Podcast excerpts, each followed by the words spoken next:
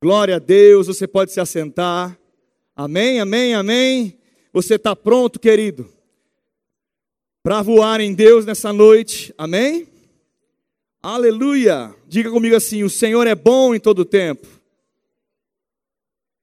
Oxe, você não consegue tirar foto e falar ao mesmo tempo? Diga, o Senhor é bom em todo tempo. Oh, fala mais uma vez, o Senhor é bom em todo tempo. Eu queria fazer um acréscimo naquilo que meu pai disse na hora da apresentação do Theo nessa noite. Falam que ter filho é muito bom. E eu posso dizer para você que eu estou vivendo essa fase, né? Tenho a vida do Gabi, que tem sido um privilégio. Gabriel está com nove anos de idade.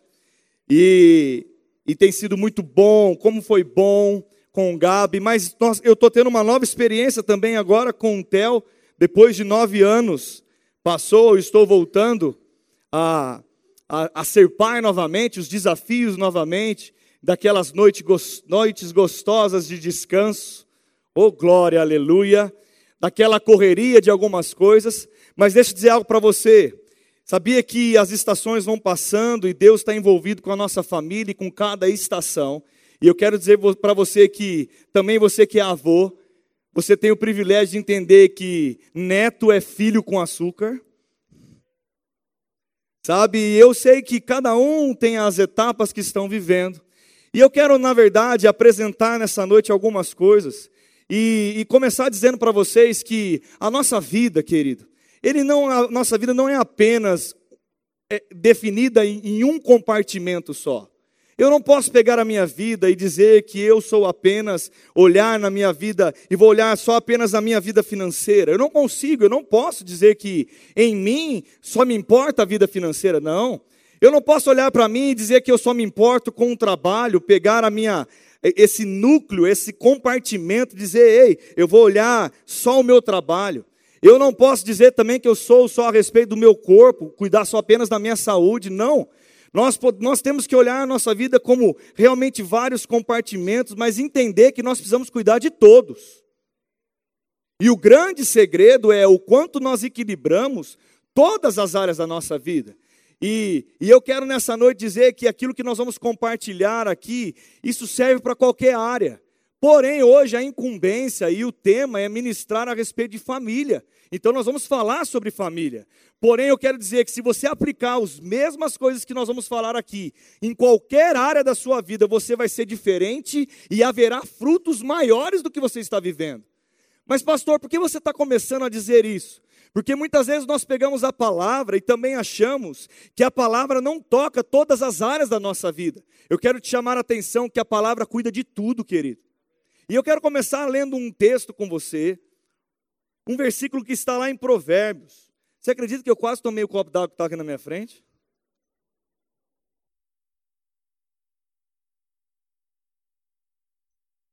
Lá em Provérbios, capítulo 4, versículo de número 20, está escrito o seguinte: quem chegou lá, diga amém. Está escrito assim: Filho meu, atenta para as minhas palavras, e aos meus ensinamentos inclina os teus ouvidos. Não os deixe apartar dos teus olhos, guarda no mais íntimo do teu coração. Fala, no mais íntimo do meu coração. Porque são vida para quem os acha e saúde para o seu corpo. Sobre tudo que deve guardar, guarda o coração, porque deles procedem as fontes da vida. Eu quero dizer para você, nessa noite, nesse, nesse, nessa configuração do que eu estou apresentando, que nós vamos falar nessa noite, filho meu, atenta às palavras do Senhor. O Senhor tem as palavras de vida para qualquer área da sua vida. Diga para qualquer área da sua vida, diga para qualquer área da minha vida. Deus tem a palavra para mim. E eu quero dizer para você que quem atenta à palavra, e olha o grande segredo que Provérbios nos ensina: quem atenta à palavra de Deus, ele terá saúde no seu corpo e vida, querido. E sabe, querido, eu quero dizer para você que Deus tem o interesse que você tenha uma vida plena. Diga, eu quero e vou viver a plenitude do Senhor.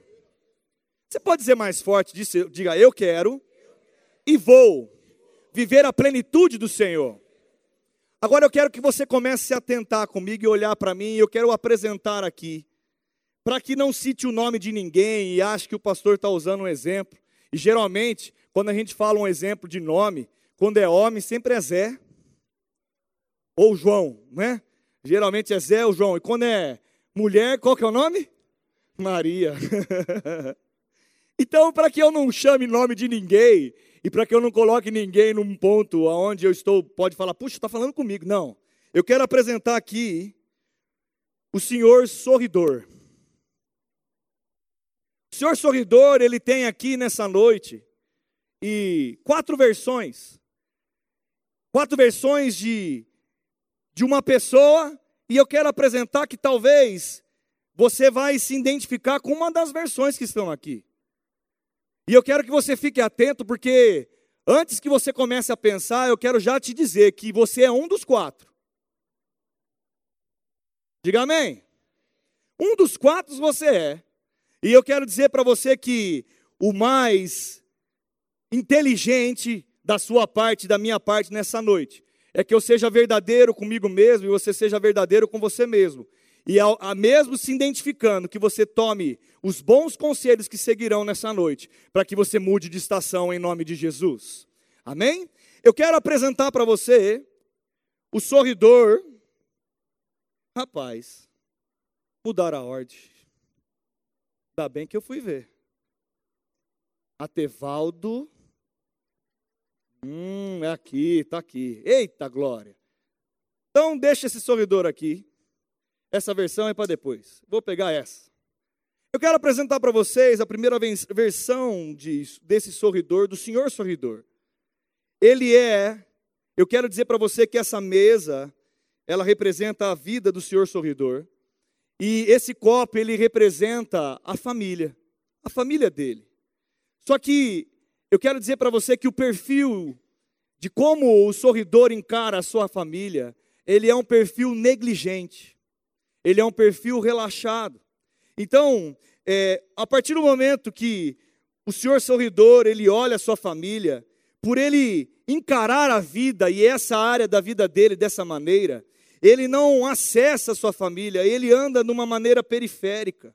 Se você pegar a definição de alguém relaxado ou negligente, você vai entender que negligente é aquele que demora para fazer algo aquele que é descuidado, desleixado, aquele que manifesta pouca velocidade ou vitalidade para resolver algo. Alguém relaxado é alguém que leva as coisas de qualquer jeito. E eu quero dizer para você que o perfil desse sorridor, esse, esse comportamento a respeito da família dele, de uma maneira relaxada e negligente, gera consequências para ele.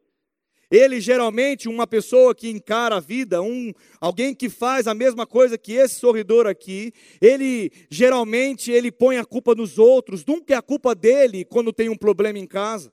Geralmente, quando surge algo que está desconfortável, ou algo que está acontecendo com os filhos, geralmente ele quer empurrar, se é marido, empurrar para a esposa, se é esposa, é empurrar para o marido, mas nunca ele é participativo, ele roda, ele tem uma família, ele entende a vida que tem, ele tem uma família porque ele tem uma família. Mas ele não acessa, ele não está, ele não está envolvido com nada. E um perfil de uma pessoa como essa é uma pessoa que tem muitas desculpas. É uma pessoa que não tem tempo para nada, ou não descobriu ainda que a questão não é questão de tempo.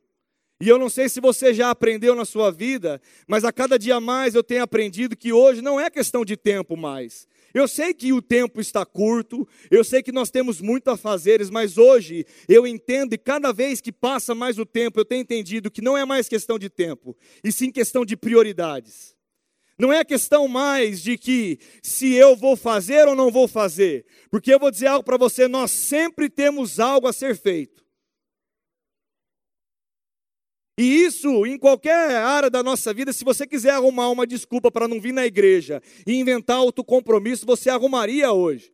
Você arrumaria um lugar para ir, você arrumaria uma desculpa para ficar na tua casa, com esse friozinho, debaixo daquele cobertor, assistindo as mesmas baboseiras da, da, da, da televisão, assistindo as séries que talvez você é apaixonado, como algumas eu gosto também, mas não pode dominar a minha vida. E uma pessoa que, um sorridor, alguém, um Zezinho, uma Maria, um Joãozinho, um Daniel que se comporta dessa maneira, ele está fazendo de um jeito que ele terceiriza, geralmente é o empreiteiro. Quem já ouviu essa expressão de empreiteiro?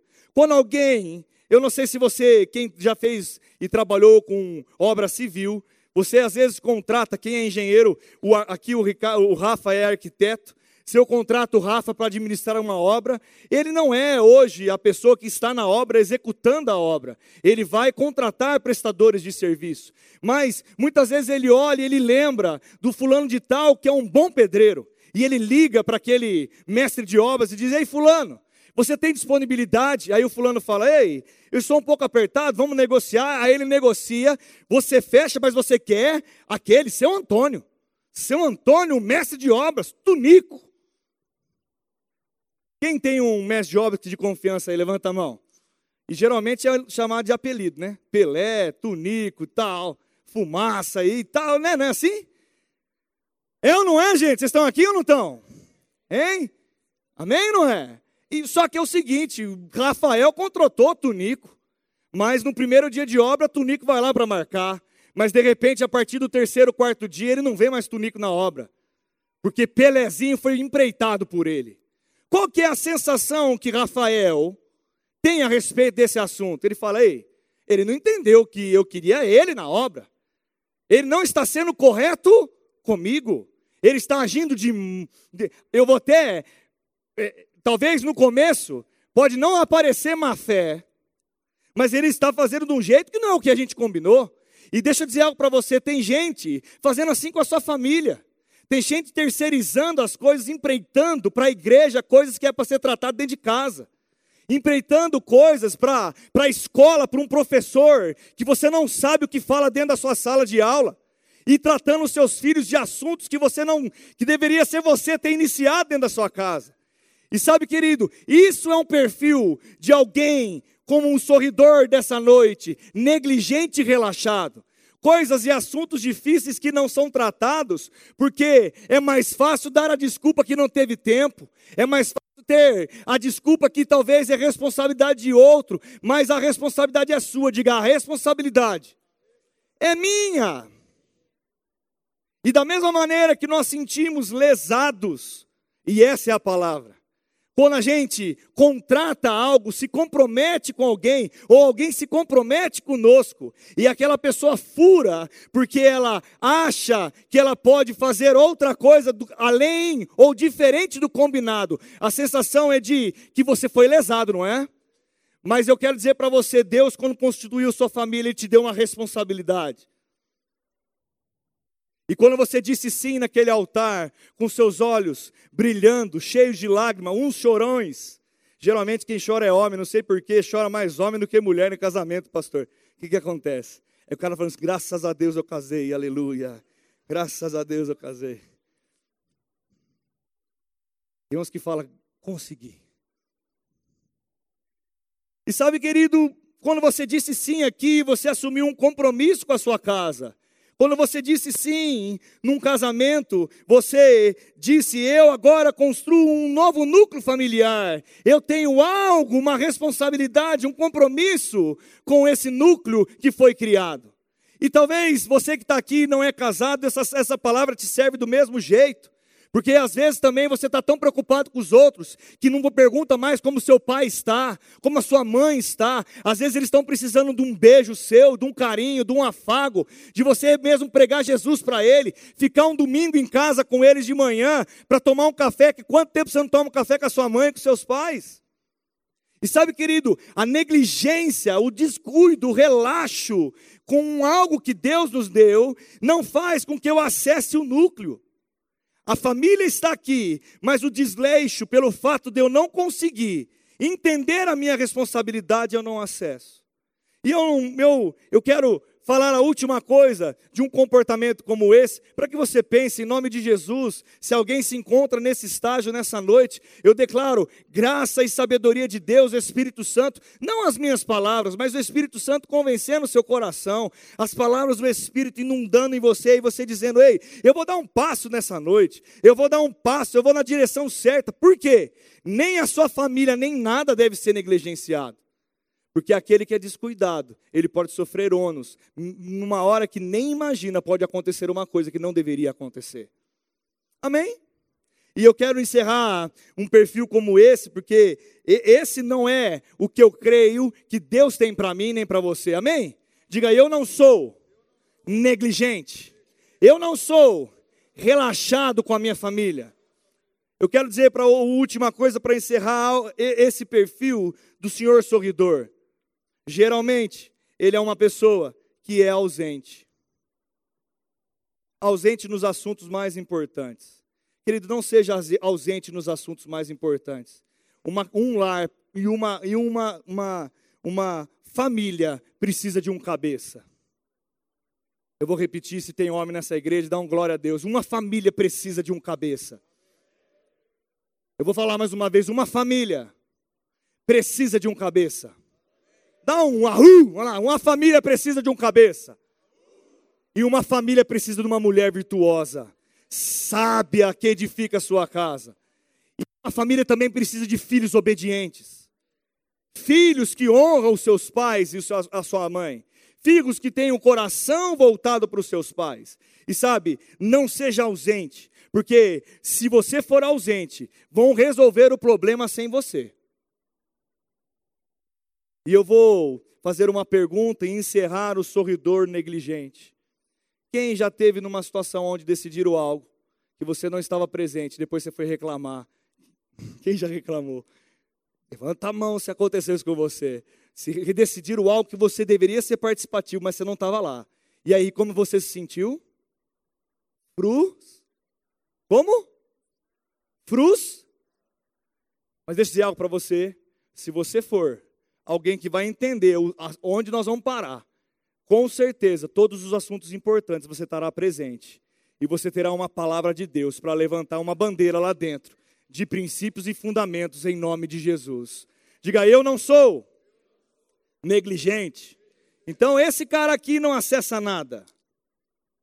Ele é negligente. Qual que é o segundo, a segunda versão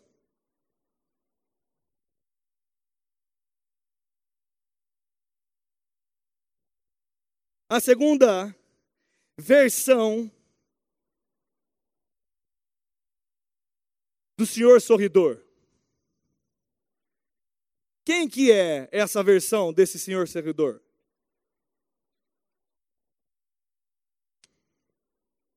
É aquele que é interessado. O perfil de um cara interessado, ele também, ele entende que tem um, um, uma vida, ele entende que tem uma família, ele entende que, que a família é uma responsabilidade dele. Quando ele vai no culto, se prega sobre família, se prega sobre assuntos, não, não somente família, mas sobre fé, sobre perdão, sobre qualquer coisa que envolve a vida, porque o segredo de uma família não é ser bom em algo, não é ser restaurado apenas no amor, mas ser restaurado no amor, no perdão, na provisão, na graça, na saúde. Amém, meu irmão? Olha, é assim que Deus te vê. Ele quer te curar por completo, Ele quer que você tenha saúde mental, Ele quer que você tenha saúde física, Ele quer que você tenha saúde financeira, Ele quer que você tenha saúde nos relacionamentos, Ele está interessado com a sua vida em todas as áreas. Mas um cara que é interessado, ele olha e ele, ele olha a família dele, ele até toca em algumas coisas, ele admira algumas coisas de lado, de fora, por exterior. E aí me lembrou, me trouxe à memória um texto onde nós pregamos várias vezes, de várias maneiras na igreja, e agora eu quero falar sobre família. Tiago capítulo 1. Aquele que é interessado é semelhante ao homem que se olha no espelho ele se identifica com aquele espelho, daquilo que ele está olhando, mas logo que ele sai, ele esquece o que viu. E a palavra fala lá em Tiago capítulo 1 que esse é o homem ouvinte não praticante. E o que eu quero dizer para você, o significado de alguém interessado, ele mostra até uma predisposição, ele mostra uma simpatia, ele fleta com a sua família. Sabe como que é? É aquele cara que quando vai, chega em casa, e eu vou falar para você, é um grande exercício isso, e agora vai pegar todos, olha para frente e ri. Ri, olha para frente e ri. Quando você está na tua casa e você vai jantar, e de vez de você valorizar as pessoas que estão sentadas na sua mesa, você está com o celular na sua mão. Seu filho pode cair, bater a cabeça, talvez está indo no hospital e você ainda está respondendo uma mensagem de WhatsApp. Quando você é convidado para assistir um filme pela sua mulher, e o que acontece lá em casa, não sei se acontece com você, eu quero ver, eu quero ver Espada 1, Exterminador do Futuro 3, 4, 5, Gladiador 10, 11. Duro de matar um, duro de matar dois, duro de matar três, duro de matar, quase morri quatro. Mas a Miriam quer assistir Um Amor na Juventude 1. O meu coração Pink 2. A noiva em Hollywood 3. E agora, aleluia. Eu não tenho mais uma criança em casa e ainda eu tenho um Gabriel que diz: Quem já começou a ter filho com opinião aí? Papai, vamos assistir alguma coisa de comédia? Aí vem aqueles filmão, daquelas, daqueles filmes americanos de criança que chove hambúrguer 1, chove hambúrguer 2, chove mais que hambúrguer, Jesus amado. E a gente envolvido, só que se você simplesmente for aquele que é interessado, você não se envolve com isso. Você até está presente, mas não tem algo no seu coração envolvido. Você até parece que está fazendo a coisa certa. Você até parece que está no lugar certo. Eu não sei se já aconteceu com você, mas aquele você se esforçou para chegar mais cedo em casa, para ter um momento de família. Mas só que se você chegar lá e continuar no bendito telefone, não funciona. Se você chegar lá e continuar sem dar atenção, e meu irmão, hoje é um grande desafio isso. Pode parecer algo simples, mas eu estou falando que é, até mesmo corta em mim, corta em você, corta em todos que estão nesse lugar. Estar num lugar interessado, mas não envolvido, não inserido dentro, não funciona. Porque do mesmo jeito, sabe o que acontece? Eu não sei se você já teve essa percepção. E aí que entra e começa a entrar algumas coisas, a sensação de que está fazendo, mas não está funcionando. Quem já teve essa percepção? Eu estou fazendo, mas não está funcionando. Levante sua mão se você já teve nessa situação. Olha para a pessoa que está do seu lado, porque às vezes a gente acha que está sozinho. Levanta a mão se você já teve a sensação de estar fazendo algo e não está funcionando. Levanta a mão. Olha, levanta a mão e chacoalha a mão. Porque às vezes nós estamos fazendo, mas estamos fazendo do jeito errado, da maneira errada, com, com o coração errado. É do mesmo jeito quando um homem entrega uma flor para a esposa, ou entrega, faz uma surpresa, e para a esposa ou para o filho com segundos interesses. Nós precisamos entender que nós precisamos viver um momento, diga, eu preciso entender que eu preciso viver um momento, eu preciso estar a mais que interessado. E sabe, querido, estar interessado no seu filho não é apenas ir na reunião de escola dele. Estar interessado no seu filho não é apenas perguntar lá na salinha da igreja da criança se ele se comportou.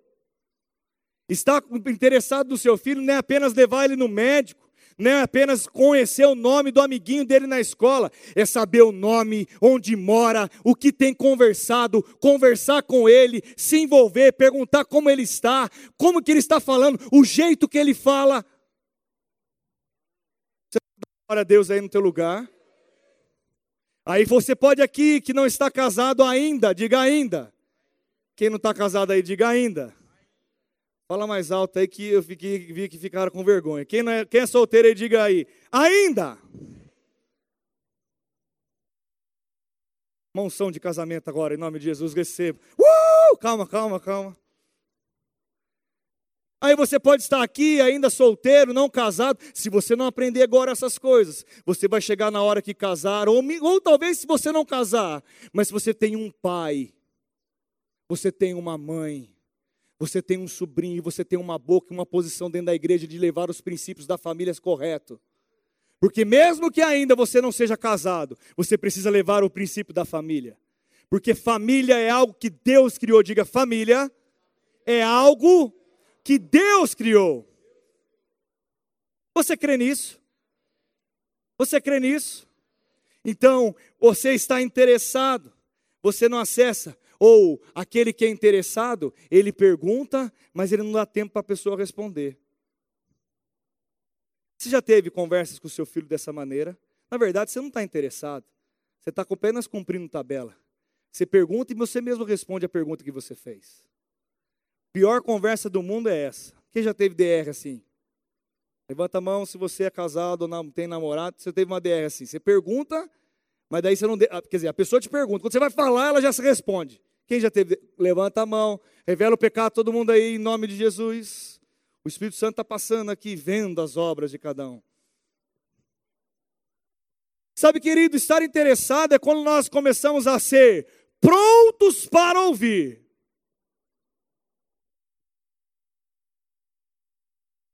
prontos para ouvir e tardio para falar. Olha para a pessoa que está ao seu lado com muito carinho, dá um sorriso para ela. Se for sua esposa, faça um elogio que você está plantando. Se não for, é um colega, é um, é, é, é um irmão em Cristo, é, uma, é sua família, diz para ela o seguinte: Está preparado? Pode falar? Pode falar? Amém? Fala, seja alguém mais que interessado nas coisas da sua vida. Quem descobriu que tem dois ouvidos e uma boca? Põe a mão lá, aí. Se você tiver duas bocas, vem cá que é monstro. Você tem dois ouvidos, querido, e uma boca. A palavra fala em Tiago também a respeito da língua. A, a palavra ensina muitas coisas a respeito de ouvir. A palavra nos ensina como falar. Em Provérbios tem tantas coisas que fala para a gente ter sabedoria quando a gente abre a nossa boca. Eu não sei se você sabe, mas lembra por onde a gente manifesta a fé? Como nós manifestamos a fé através da nossa? Nós falamos aquilo que o nosso coração está. Quando nós falamos é porque se tem algo dentro do nosso coração. Sabe uma coisa que eu tenho, eu tenho ensinado Gabriel, porque já está numa fase que tem que ensinar muitas coisas, porque sabe tudo. Com nove anos sabe tudo. Sabe muitas coisas. Estão aprendendo, eu digo, ei, vai ser exatamente como você está falando. Ô louco, papai, desse jeito não funciona, não vale. Meu irmão, é desse jeito, vai ser exatamente como você está falando. Seja comprometido com subir de nível ao ponto de sair da zona de interesse. Eu e você precisamos parar de olhar apenas.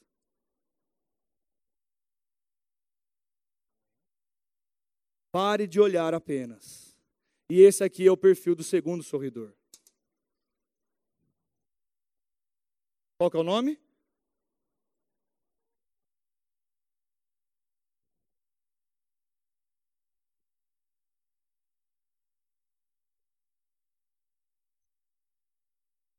Pastor, qual que é o terceiro? Esse aqui, ele está longe. Esse aqui, olha de, olha, mas não faz nada. Qual que é o terceiro? Sorridor, perfil de, de alguém dentro da que vê e enxerga a sua vida. Aquele que é envolvido. Ele reconhece que tem uma família, vamos lembrar que nós estamos falando ele reconhece que tem uma vida, ele reconhece que tem uma área chamada família. Ele avança mais, ele vai, ele olha, ele observa. E deixa eu dizer algo para você: essa pessoa, ele entendeu algumas coisas mais, e ele, ele é inserido no núcleo. Ok? Ele é inserido dentro.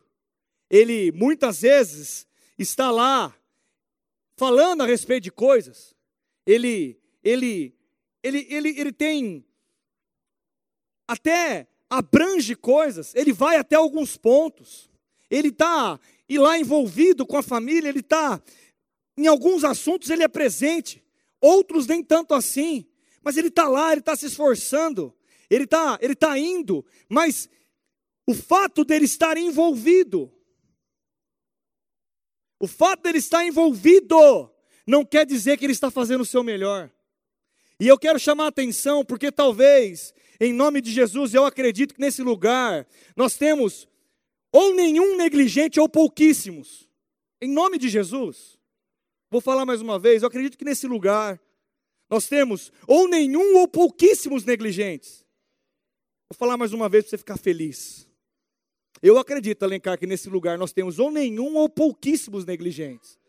Eu acredito que nós temos nesse lugar, nessa igreja, algumas pessoas interessadas que precisam entender um pouco mais que Deus está contigo e ele você vê a vida de uma maneira diferente. Mas eu acredito que não é a maior parte também. Não são. Eu creio porque você está aqui, se você tem vindo aqui na igreja, tem recebido a palavra, tem sido alimentado. Nós temos pregado a palavra, querido. E quem é exposto à palavra recebe mudança e transformação de vida. E nós pregamos aqui mudança de atitude, mudança de vida. Nós pregamos aqui, eu, pastor Eli, todos os ministros, ei, se envolva com isso, nós mudamos a nossa vida. Eu não consigo ser ouvinte e não praticante, porque a palavra fala que eu vou gozar do fruto daquilo que eu pratico. Amém? Mas eu creio que tem algumas pessoas aqui. Agora eu acredito que a maioria das pessoas estão entre esses dois, mas existe uma diferença muito grande em estar envolvido até um ponto aonde não é o nosso melhor. E isso tem sabotado algumas coisas. Porque eu não sei, mas na visão do profeta, e também nós pregamos e usamos esse texto para falar a respeito de várias coisas, inclusive a maioria das vezes sobre níveis de comprometimento no sentido espiritual, envolvimento da unção. Lembra da visão de Ezequiel a respeito que ele foi tomado e foi colocado um rio perante ele? E aí na margem do rio ele entra e existem águas que estão nos aonde? Tornozelo. Existem águas que estão no Existem águas que estão no lombo. E existe aquele que deseja e deu um passo de fé e ele está agora submerso.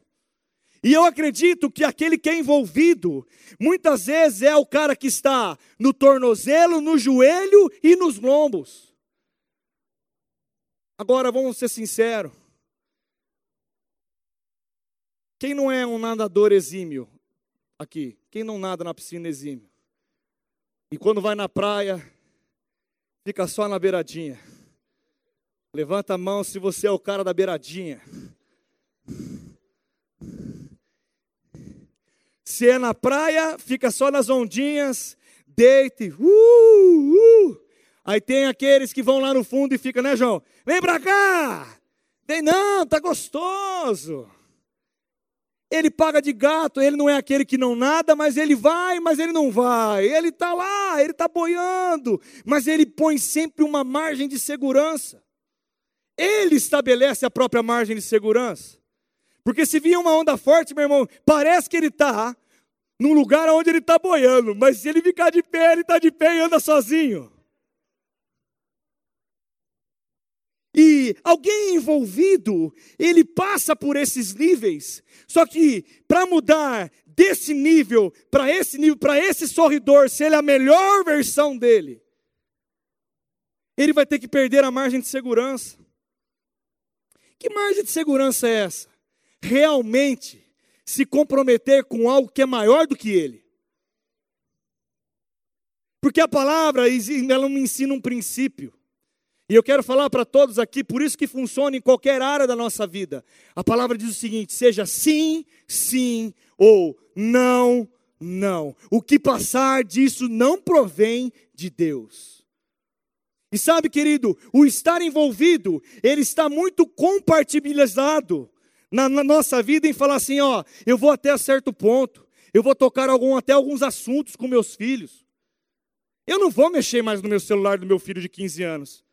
Porque hoje é, a gente tem que respeitar os nossos filhos. Ei, eu não vou mais usar a cinta, porque agora só a conversa basta. Meu irmão, eu não aprendi assim. A própria palavra fala que aquele que tira a vara do seu filho é porque não ama ele. Ei! Ficou sério? O nível de segurança de trabalhar, não, eu vou lá, eu vou conversar com o psicólogo. O psicólogo disse que eu não posso corrigir meu filho.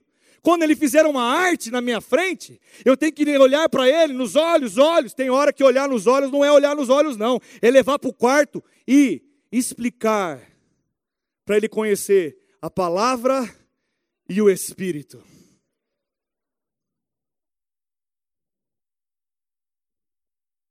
E o amor. Fala comigo a palavra. Faz aí, Homem-Arada, a palavra e o Espírito. Com amor. Faz assim a mãozinha do amor. A mãozinha do amor. Ei, assuntos sérios. Chega, talvez o filho, eu não sei se você já passou por isso. Se passou ou está passando, tome uma decisão. Saia de uma zona de conforto no sentido de qual que é o nível de envolvimento seu com o seu filho. Mas ele é meu amigão, eu converso sobre todas as coisas, mas ele faz o que quer, então você não está fazendo da maneira correta. Porque aquele que ensina o filho o caminho, no caminho e o caminho que ele deve andar, ele não vai se desviar. Eu vou falar mais uma vez, se você crê, diga amém para sua família, diga amém para esse princípio. Aquele que ensina os seus filhos no caminho e o caminho, eles não vão se desviar. Aquele que é um bom filho, que ainda não é casado, ele vai escolher bem, ele não vai fazer julgo desigual, ele não vai casar com alguém que não tem os mesmos princípios. Margem de segurança.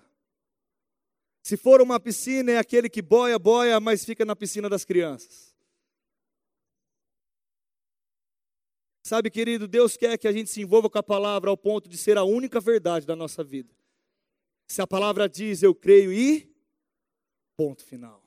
Se ela diz, ei, faça assim, se ela diz que é possível perdoar, eu creio, perdoo em nome de Jesus e libera o meu coração. Se a palavra diz que eu tenho que fazer algo, se a palavra diz que eu preciso fazer, me comprometer com alguma coisa, ela disse, eu creio, ponto final.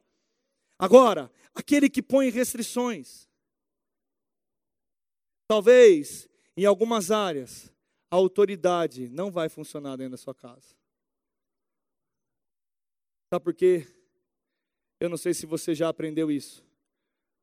Mas quando nós abrimos exceção, muitas vezes a exceção começa a se tornar o padrão que a gente vive dentro da nossa casa. Sabe, querido, às vezes nós olhamos, quem já usou essa expressão? Ah, não é nada. Quem já ouviu essa expressão? É apenas um churrasquinho com os amigos lá da faculdade. Não vou falar nada, não.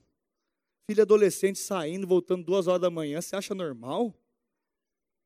Você não sabe onde está, o que está fazendo? Não é normal, querido. Mas, pastor, criança é mais fácil cuidar, é. Mas deixa eu dizer algo para você. Criança, quando é bebê, que nem o Theo, depois de três, quatro, cinco, seis anos, já começa a olhar, responde, fala coisa que não deve falar, aprende coisa que não deve aprender. E sabe, querido, é mais fácil até quando é criança. Agora, pensa comigo. Você não tem uma família e desclassifica ela, não é porque seu filho fez 18 anos, não quer mais uma sua família, não. É seu filho, está debaixo da tua casa. E posso falar uma coisa para você hoje, com 36 anos e com o queixo branco, não é nem com a barba branca, com o queixo branco. Você está mais avançado que eu. E mais novo, hein? Cuidado. Eis que te digo. Eu tenho um pai que, se precisar me chamar na barba, vai chamar na barba, meu irmão. Talvez ele vai, ele, ele vai até um certo, certo ponto onde embute um limite, porque realmente sabe o princípio, mas vai chamar na barba sim. Sabe, meu irmão, família é família, diga família. É família hoje, é família quando você tem um filho de 10 anos, quando tem de 20, quando tem de 40, quando tem de 60, quando vai enterrar, quando vai virar neto. É família o tempo todo. É família, acabou.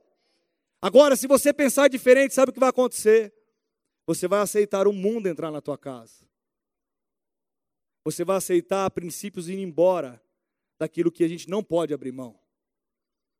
Eu não sei você, mas quando nós passamos e começamos a pensar, princípios que nós abrimos mãos. Lembra quando a sua mãe, eu não, eu não vivi essa fase, mas alguns cabelos mais brancos e aqueles que são mais velhos do que eu vão lembrar. Se sentava, tinha que esperar o papai sentar primeiro para comer, se comesse antes que o papai pegasse do garfo, ia corrigido. Ou talvez coisas de princípio de família lá atrás. Lembra disso? Lembra disso? Para namorar foi daquele jeito que é hoje? Para você namorar a esposa? Foi do jeito que foi hoje? Tinha que rezar a missa toda, convencer o homem. Era assim, não era? Hoje sai, leva embora, você não sabe nem o nome do cara. Graças a Deus eu fiz gavião. Oh, Jesus amado. que vão conversar e vão respeitar tudo, mas graças a Deus eu fiz gavião. E dê as beretas boas para meus amigos aí atirar bem nesses gavião que aparece errado. Mas sabe, querido, não é assim. Estar com restrições. Outra coisa, sabe o que acontece? E eu vou falar isso para pular para o outro. Deixa eu dizer algo para você. Você é o maior exemplo dentro da sua casa, querido. Se seu filho vê restrições em você, se a sua esposa vê restrições em você, ela também dá o direito a ela de ter restrições para Deus. Quando você olha e fala assim: ah, não, ir na igreja todo domingo. Todo domingo? Tem que ir todo domingo. Nossa, aqueles pastores lá ficam falando do rema, usa até camiseta. É porque fala do rema, o rema, meu, rema do ano que vem. A Sueli levanta sorteio, rema e aula demonstrativa e vai. Porque é importante, querido. Porque faz a diferença na vida de pessoas. Ei, mas para que levar meu filho de quinta-feira? Estou cansado. Fala dos jovens. Ei, vai ter um café, vai ter um café com o pastor, com os pais de adolescentes. Para que, que eu vou? Meu adolescente está bom. Está tirando 10 na escola. É, está só 10 na escola. E 10 na vida espiritual. E 10 na experiência com Deus. E 10 no temor a Deus. E 10 no princípio a Deus. E 10 nos fundamentos que a palavra ensina, vendo na sua vida. E dez no pai que é exemplo que vem e é dizimista. E dez no exemplo do pai que vem e assiste o culto de verdade, não fica mexendo no celular. Ou fica esperando a hora para comprar a pizza do domingo. Hã? Quem tem a pizza do domingo depois que sai da igreja? Dá um glória a Deus pela pizza de domingo. Aquele lanchinho gostoso que não engorda. Só o que você compra na igreja, você compra lá fora engorda, aqui não engorda. Ei, acorde, querido. Restrições. Restrições. Envolvidos com margem de segurança. Segurança não sei do que. Porque Deus tem planos de bem e de paz para cada um de nós. E sabe, querido, eu quero sair desse perfil. E eu acredito que talvez a maioria. E eu quero falar para vocês com o maior temor. Talvez a realidade de, da maioria dos cristãos estão nessa realidade. Mas existe um nível aonde o Senhor sorridor, ele não vai mais, ele entende que tem uma vida, ele entende que tem um algo, uma área da vida dele chamada família, ele é interessado, ele olha, ele vê as coisas, ele se envolve, ele se encharca. Mas meu irmão, ele não tem restrições nenhuma. Ele entendeu que a palavra diz, ele tem que assumir dentro da casa dele uma posição. A mulher entende que tem uma posição dentro da sua casa, ele assume a posição dele. Ele é comprometido. Ele é submerso na palavra, ele vê a palavra como a verdade absoluta, ele defende a bandeira da família, ele defende a fé no trabalho, ele defende a fé na sua casa, ele defende a fé para os amigos, porque tem crente só dentro da igreja. Tem crente que é crente só dentro da igreja. Mas se aparecer uma, uma, uma padecer redondo, o gostoso gelado, uh, velho homem. Crentes com margem de segurança. Não, Deus não quer crentes carnais. Ele quer crente comprometido.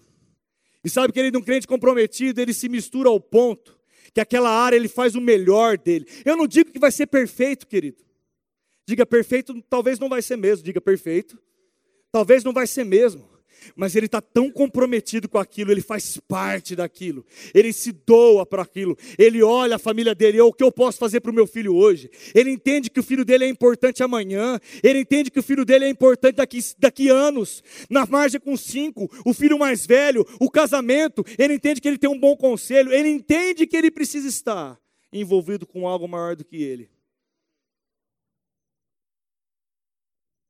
E ele sai do nível de tornozelo, dos joelhos e dos lombos, e ele entra submerso na inspiração do Espírito. E sabe que a palavra nos promete, e por isso que eu estou falando que isso envolve todos os princípios, que nós seremos guiados pelo Espírito. Aquele que é guiado pelo Espírito é filho de Deus, ele é inspirado, ele, ele vai errar muito menos. Meu irmão, aquele que é comprometido com a sua família vai errar muito menos. Mas, pastor, você está me prometendo que eu não vou ter problema nenhum? Não estou dizendo isso. Mas estou dizendo que quando o problema vir, você não vai ter a, a, surpresa que ele apareceu, você vai identificar rapidamente, porque você está no controle da situação. Você vai perceber que você não foi alguém que ouviu falar, meu irmão, a pior coisa do mundo é saber de um problema seu pelos outros. Quem já teve essa experiência? Levanta sua mão se já teve essa experiência, saber de um problema seu pelos outros. Levanta a mão, levanta a mão. Olha que você não é apenas um solitário nisso. Qual é a sensação de quando acontece, quando você tem um problema você fica sabendo pelos outros. A sensação é de uma frustração, como, onde eu errei. Mas eu quero dizer para você nessa noite, não importa onde, nem como você errou, só apenas entre sem restrições. E você vai ver o fruto do seu comprometimento dentro da sua casa. Querido, você, ó, cadê o senhor servidor aqui? Você não consegue identificar aonde ele está, mas ele está em todo lugar. Ele está interessado em todas as partes. Ele está interessado no núcleo todo. Ele não se ausenta. Ei, eu não sei se você já viu essa expressão, e às vezes no casamento acontece isso. Você vai ver quando seu pai chegar. Quem já ouviu essa frase em casa? Quem já falou essa frase em casa? Deixa eu beber água, porque daí eu dou tempo de você rir e fingir que não é com você. Quem já falou aí? Levanta a mão eu vou tomar no bico.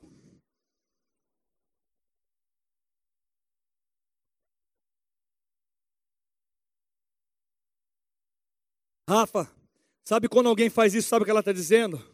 Lá naquele dia onde colocaram Jesus na frente de Pilatos, Pilatos tomou uma decisão. Pilatos podia salvar a vida de Jesus, é que estava escrito que ele iria morrer. Mas Pilatos tomou uma decisão: ei, não é culpa minha, Deixa que eles se viram, eu lavo as minhas. O que, que você faz?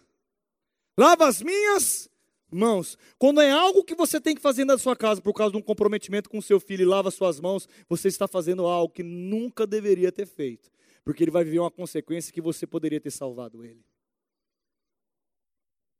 Pastor, e se eu não sou casado e estou aqui escutando tudo isso? Se você for envolvido com os princípios da palavra e deixar Deus tocar toda a sua vida, você vai ser alguém que inspira. E não é que vai vir um príncipe encantado ou você vai encontrar uma Rapunzel, não. Você vai ter alguém que identifique em você os mesmos valores.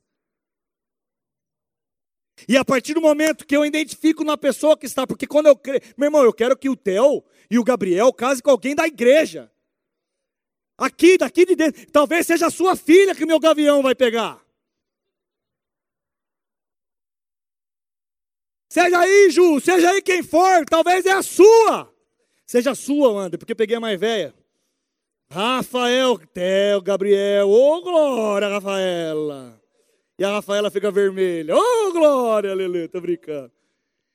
Mas deixa eu dizer algo para você, eu não criei filho para casar com gente de fora. Eu estou criando filho para casar com gente dos mesmos valores. Ei, gente, tira a mentalidade errada. Pare da zona de segurança. Essa zona de ressegurança tem perdido famílias. Essa zona de segurança, os filhos não identificam nos pais uma verdade, aí ele cria deles. Eu preciso e você precisa que o seu filho, a sua esposa, a quem for que olhe para você, que você tenha uma mensagem clara daquilo que você crê, daquilo que você é e daquilo que você faz. A sua família te conhece, meu irmão, mais que todas as pessoas. Você pode falar assim, eu sou calmo. Se você for um cara raivoso, as pessoas da sua casa, quando você fala isso, ela fala, é mentira. É ou não é? Meu irmão, deixa eu dizer algo para você. Aquele que é comprometido, e eu quero dizer onde começa o comprometimento, e eu vou partir porque eu tenho que chegar no vaso grande. Quem já viu o vaso grande ali? Quem viu a, a, a jarra grande ali? Nós temos que chegar nele. Sabe quem é ele? O nosso maior exemplo, você vai entender daqui a pouquinho. Deixa eu dizer para você, sabe onde começa o comprometimento? Dentro do seu coração. Agora deixa eu falar uma coisa para você. Eu li num livro e me chamou a atenção e eu completei. O comprometimento para cada atividade ou ocupação, para cada área, ele é demonstrado de um jeito diferente.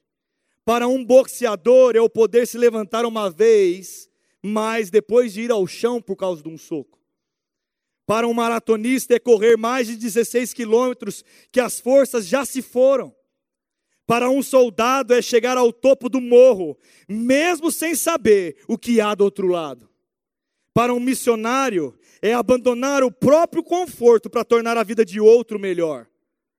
Para um líder é tudo isso e mais, porque todos aqueles que você lidera dependem de você. E eu não sei você, mas se você não acha que você é um líder, eu quero te dar uma boa notícia. Ou talvez uma notícia para você ficar assim: hã? Mas sabia que você é o líder da sua casa? Deveria ser. Ah, mas eu não sou líder de nada. Você é o líder da tua casa. Para um pai, aí comecei eu. Para um pai, é cada vez mais valorizar a sua família, independente das circunstâncias ou problema. Para uma mãe, é sempre acreditar no potencial do seu filho, mesmo que ele esteja demonstrando uma fragilidade. Para um marido, é conseguir olhar para sempre para sua mulher e ver nela a mulher da sua vida, o amor da sua vida. Para uma esposa, é conseguir ver no seu esposo as virtudes maiores do que as fraquezas. E assim a gente vai longe nessa conversa. Agora, o verdadeiro compromisso inspira e atrai pessoas. Eu ouso dizer que a sua família, seus filhos, sua esposa, seu marido acreditarão em você se você acreditar na sua própria causa. O que está acontecendo é que as pessoas, os homens, as mulheres de hoje, não acreditam em si mesmo e em causa nenhuma. Eu acredito na causa de Cristo. Eu sou filho de Deus. Eu sou o que a Bíblia diz que eu sou. Eu tenho o que a Bíblia diz que eu tenho. Eu posso o que a Bíblia diz que eu posso. Eu sou recriado. Eu sou justiça de Deus. O amor de Deus opera em mim. O perdão de Deus opera em mim. A graça e o favor dele opera na minha vida. Aquilo que eu não posso fazer naturalmente, Deus vai fazer através de mim, através da unção. É assim que nós devemos se ver uma causa, ei, eu vou viver a palavra. sabe que vai fazer o seu filho ficar na igreja? É quando ele vê em você a causa de Cristo. E sabe, querido, esse é o comprometimento que Deus quer que eu tenha. Esse é o comprometimento que Ele quer que, que eu faça. Sabe, o comprometimento é provado por uma ação. Ele começa no coração, mas ele é provado por uma ação. E no livro que fala sobre essa característica, ele fala assim: não há nada mais fácil do que proferir palavras. Não há nada mais difícil do que vivê-las. Eu vou repetir mais uma vez. Não há nada mais fácil do que proferir palavras, mas não há nada mais difícil do que vivê-las a cada dia. E sabe, meu irmão, eu quero dizer para você que o comprometimento com a sua família, com a sua vida, ela é, ele é a porta para conquistas dentro da nossa vida aquele que é comprometido, ele haverá momentos que o comprometimento será a única coisa que vai sustentar ele levar adiante. A coisa está dando ruim, mas existe algo, você está comprometido. Meu irmão, depois que dissolveu, eu não consigo fazer se tornar de novo sólido.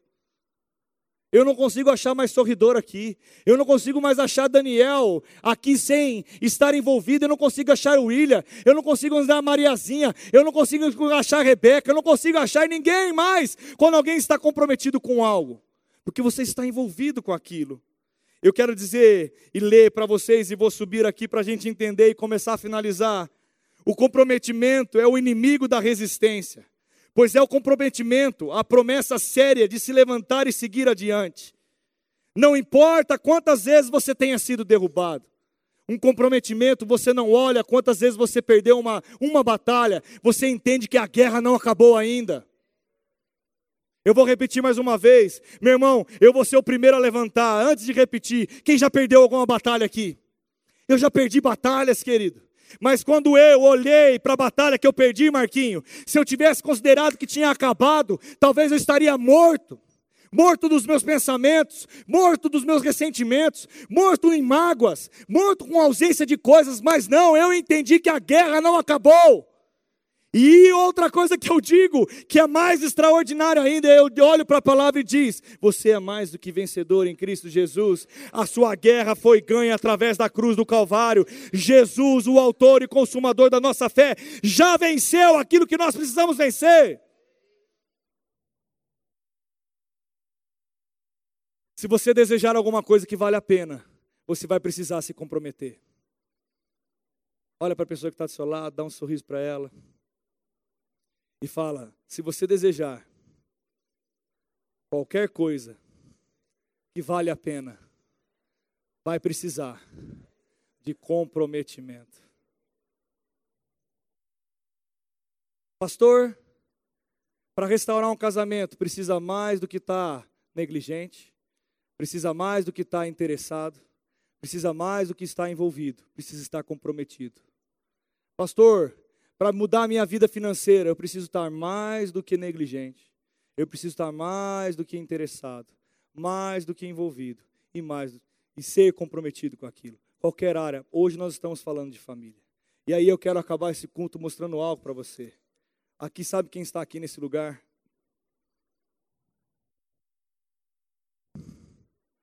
Pai, Filho, Deus Pai, Deus Filho, Deus Espírito Santo. E ele nos ensina algo, querido. E eu quero ler a Bíblia para você, como Jesus sendo o nosso maior exemplo. Abra sua Bíblia em Filipenses capítulo 2.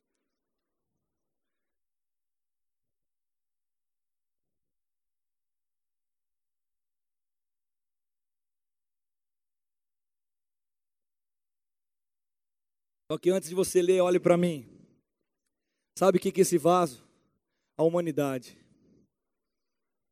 Jesus entende que Ele é poderoso e amplo em todas as coisas, mas Ele entende que Ele tem uma humanidade que Ele criou.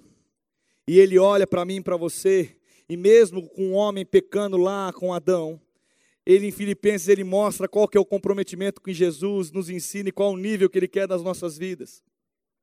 Lá em, em Filipenses capítulo 2, versículo 5, ele fala assim, desculpa, Filipenses 2, versículo 7. Versículo 6: Pois ele, subsistindo a forma de Deus, não usou como usurpação ser igual a Deus. Antes a si mesmo se esvaziou, assumindo a forma de servo, tornando semelhante a homens, reconhecido em figura humana, em si mesmo se humilhou, tornando-se obediente até a morte e a morte de cruz. Sabe o que Jesus fez, querido, quando ele olha para mim, para você? Ele olhou para a humanidade e Jesus, ele tinha um compromisso com a humanidade. Ele falou: "Ei, eu vou eu vou abrir mão da minha glória.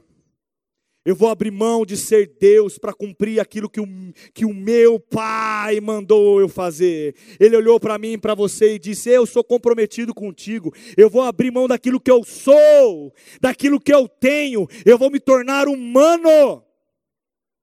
Eu vou abandonar a minha posição que eu não preciso, porque eu sou santo imaculado, poderoso. Ele abriu mão da sua glória, porque Ele te ama.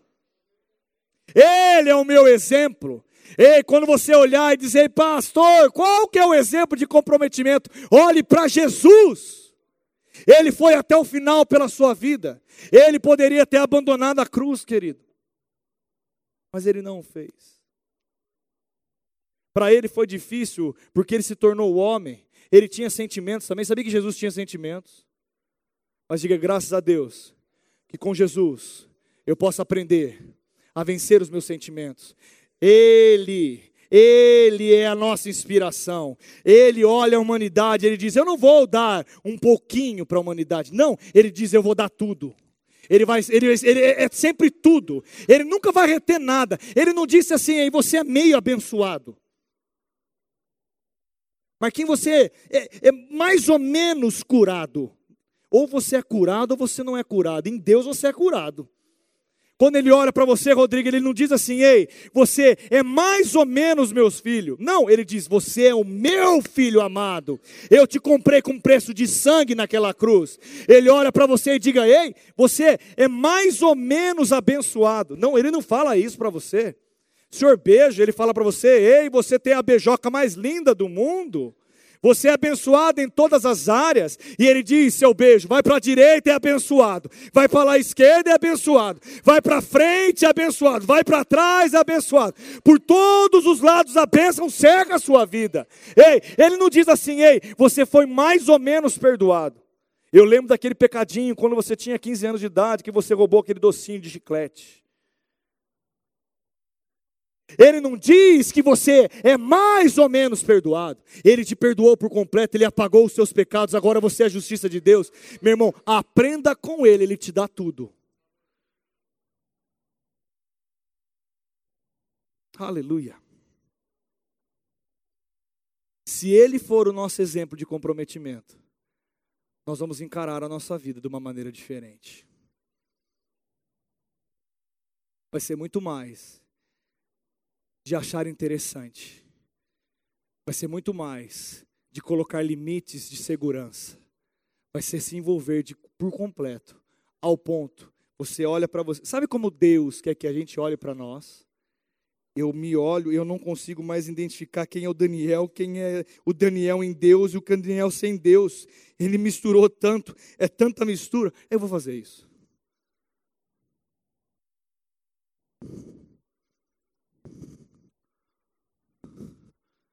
Quando Deus olha para mim e para você, quando nós estamos comprometidos com Ele, ô oh, glória, vai para lá. Ô oh, glória, vai para lá. Tá bom. Quando nós estamos comprometidos com Ele e Ele se mistura conosco, e eu estou comprometido com isso também. Eu não consigo mais saber quem é, que, o quanto é dele, o quanto é meu, o quanto eu sou dele, o quanto ele é, ele é de mim. Eu não consigo mais olhar porque eu olho uma coisa só. E é assim que Deus quer que a gente tenha a nossa vida, querido. É assim que Deus quer que a gente enxergue a nossa família. É assim que Deus quer que a gente olhe para aqueles que são nossos. Sabe por quê? Porque família é propósito de Deus. Eu queria chamar a bandinha para poder estar subindo. Sabe, querido, eu quero dizer para você que Deus, Ele quer que você realmente suba de nível. Hoje, não é uma oração aonde é uma imposição de mãos. Eu queria dizer que talvez seria uma imposição de mãos para que você saia de negligente, de interessado, de envolvido para se tornar comprometido ou qualquer outro nível. Não, meu irmão, uma decisão pessoal. Porque como foi dito aqui, falar é muito fácil, viver é outra coisa.